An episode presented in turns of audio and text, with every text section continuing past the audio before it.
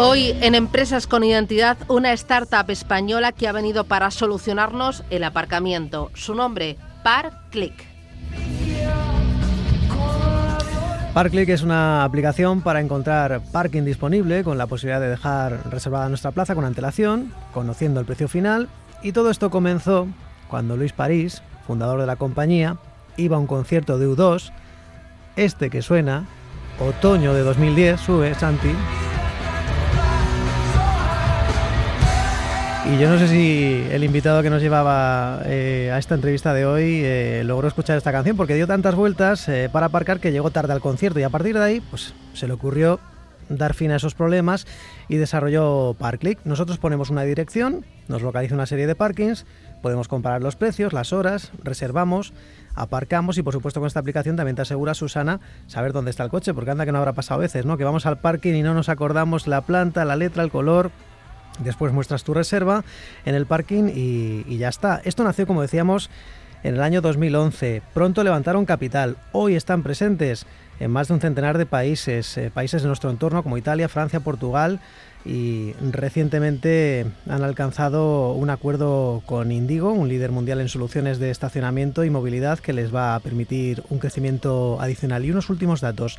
Tardamos de media 20 minutos en encontrar aparcamiento, un porcentaje que es el 25% del tiempo que conducimos en buscar aparcamiento. Se estima que un 35% del tráfico de las ciudades lo generan los conductores que buscan aparcamiento y este último parece evidente, un 74% de los conductores es más feliz cuando no tiene que dar vueltas para buscar aparcamiento. Están en Italia, en Francia, en Portugal, ocho países, 125 ciudades. Luis París es CEO y fundador de ParClick.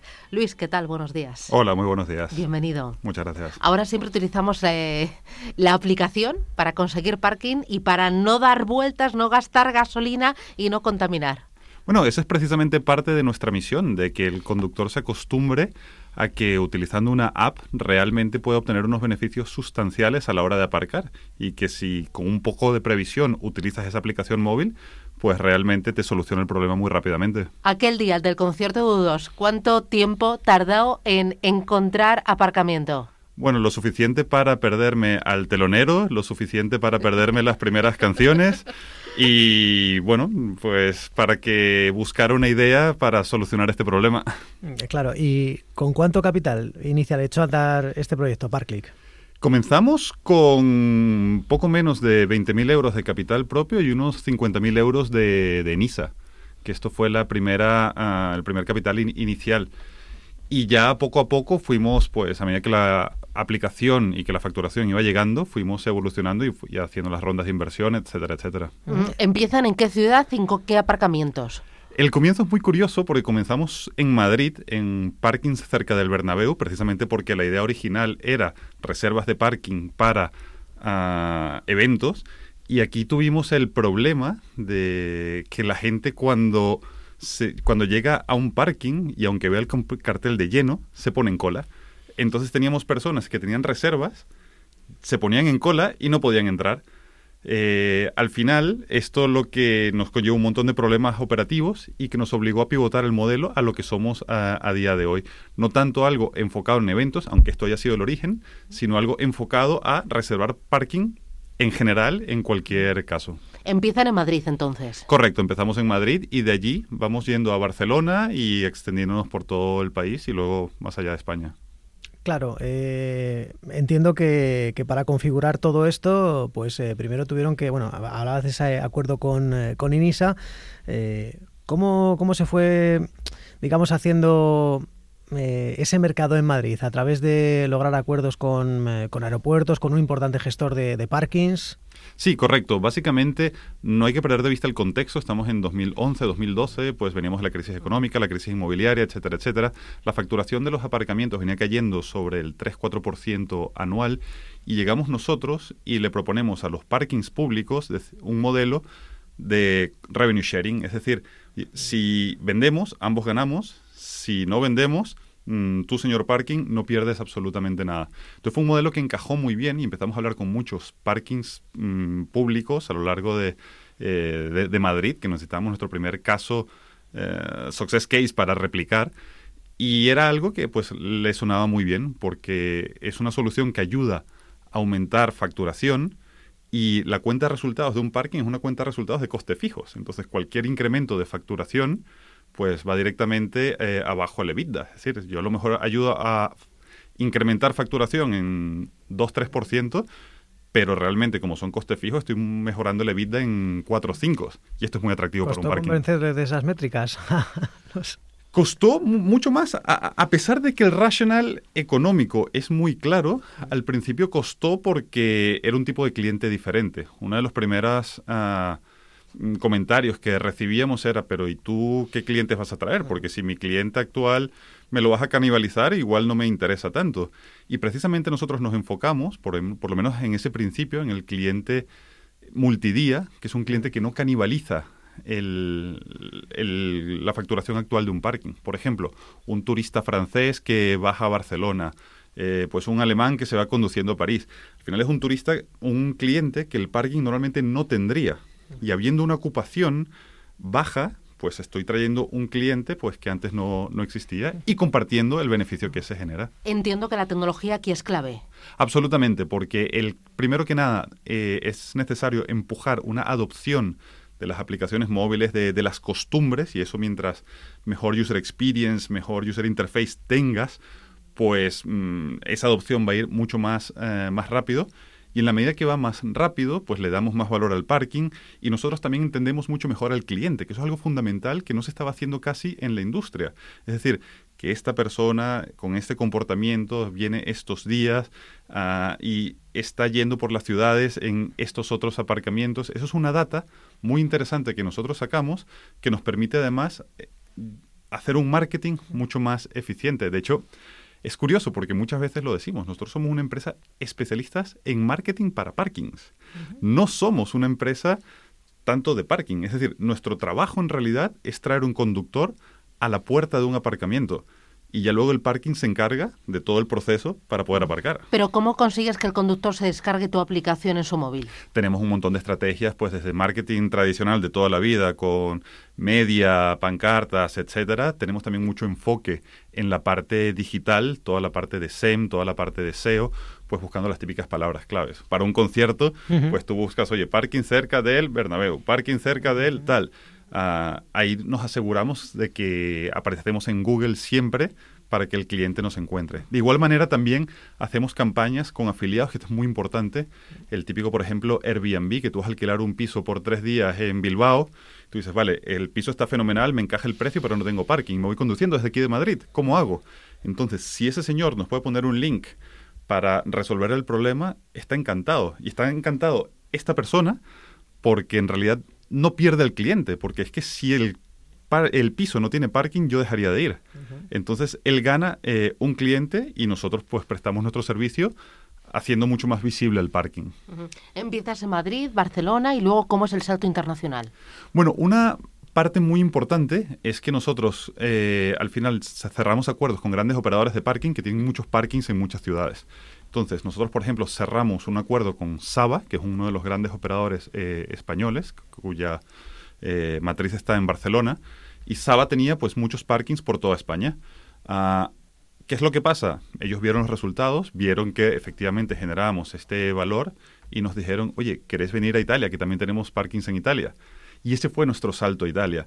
Eh, de hecho, esto es muy gracioso, porque la gente piensa que uno hace pues un plan, una planificación estratégica del PIB del país, la población. No, no, aquí esto fue una oportunidad que simplemente un operador nos dijo, oye, ¿quieres venirte a Italia? Que tengo varios parkings en Roma, en Florencia y tal pues adelante y vamos allá. Y nos fuimos a Italia. Y después ya pues decidieron eh, bueno pues dar el salto de otros mercados eh, maduros o de nuestro entorno, como Portugal, como Francia, ¿Cuántos son exactamente? He dicho ocho, pero igual me... Sí, sí, son ocho países por Francia, Italia, España, Portugal, Bélgica, Holanda, Luxemburgo y e Italia. ¿Y el próximo salto dónde?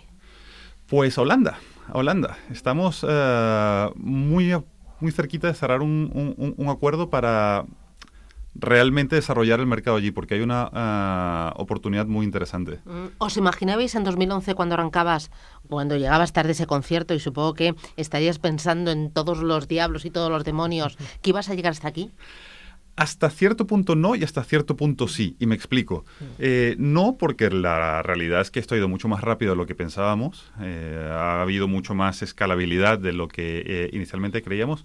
Hasta cierto punto sí, porque nosotros nacimos como una empresa con una vocación global desde el principio, con interés de crecer eh, mucho más allá de España. De hecho, el nombre, Parclick, inicialmente la compañía se llamaba Apárcalo, mm. ah, pero era un nombre muy en español, que si te lo llevas luego a otro país, eh, pues no, no suena igual. Mm.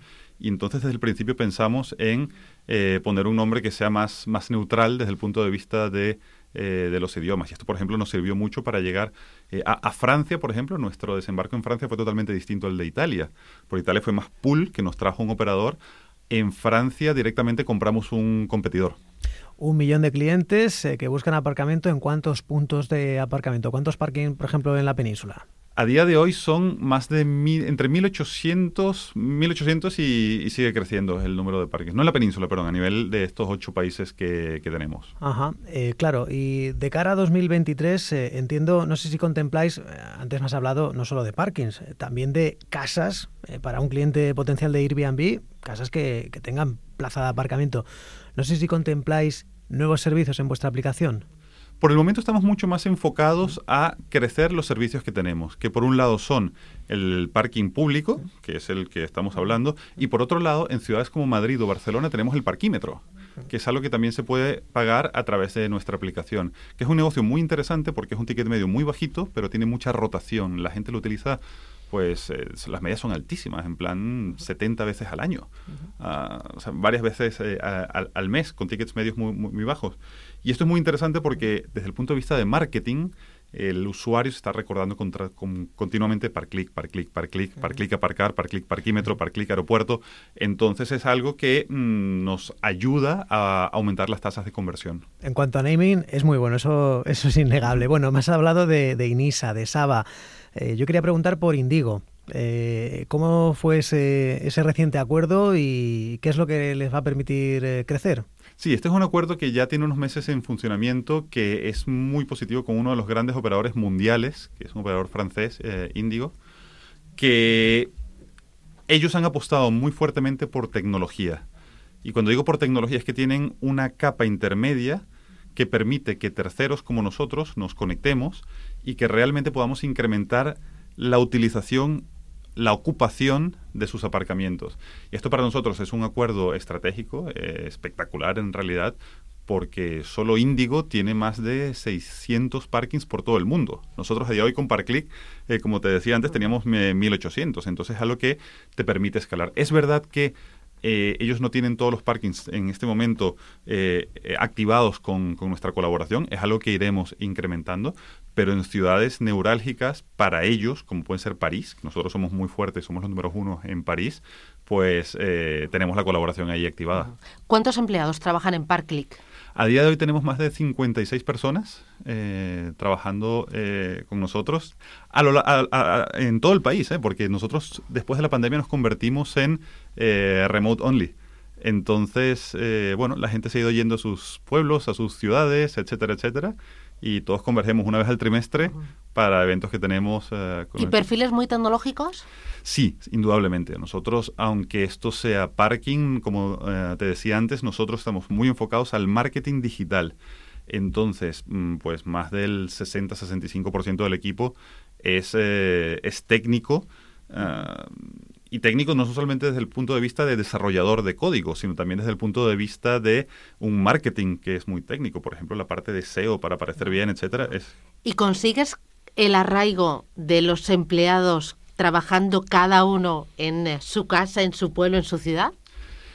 Es difícil, pero se puede y luego las ventajas son creemos nosotros que compensan con creces las desventajas de eh, tener que ir eh, todo el tiempo a la oficina. No hay un modelo perfecto porque evidentemente se pierden cosas al no estar cara a cara con todo el equipo, pero se gana mucho en calidad de vida, se gana mucho en Eh, yo el problema lo veo con las nuevas incorporaciones, ¿no? Cuando fichas a alguien nuevo para hacerle parte de la empresa y hacerle parte de la cultura y del negocio y del proyecto, es más fácil si estás en una oficina.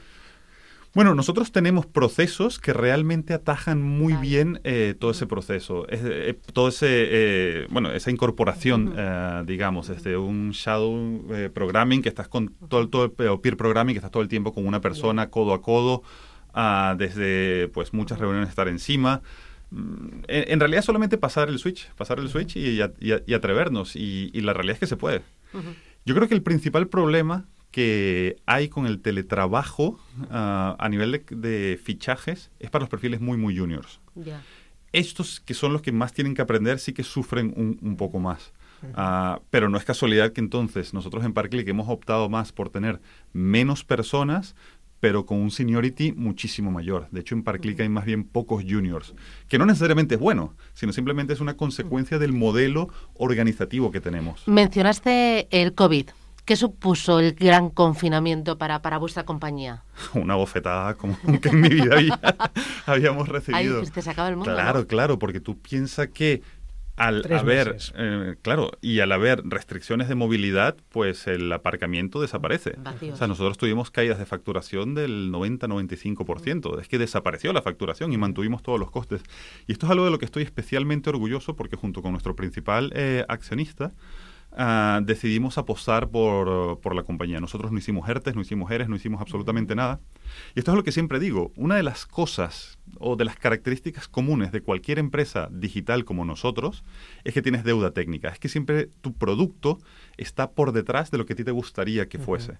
Entonces, gracias al apoyo financiero de, de nuestro accionista, nosotros pudimos decir, oye, tenemos el mercado roto, vamos a aprovechar todo este tiempo para realmente invertir en arreglar y poner nuestro producto a velocidad crucero. Y de hecho eso fue lo que hicimos. Fue una apuesta que en ese momento dio mucho vértigo porque los fondos pues se acaban y tienes un runway determinado para cuando se acaben los fondos pero apostamos por la gente, apostamos por eh, sacar un nuevo producto y el resultado, pues lo hemos visto en el 2021, el 22, con crecimientos por encima del 50-60%. Eh, por ciento. efectivamente, ¿no? mejoras introducidas gracias a la tecnología con vuestro equipo que han permitido que, bueno, que luego 2021 se produjo, bueno, pues una especie de boom, ¿no? Luego todos cogíamos el coche y, y bueno, pues han sido tres ejercicios de una montaña rusa, ¿no? Porque luego 2022, 2020 pandemia, 2021 repunte de la actividad tras meses de confinamiento.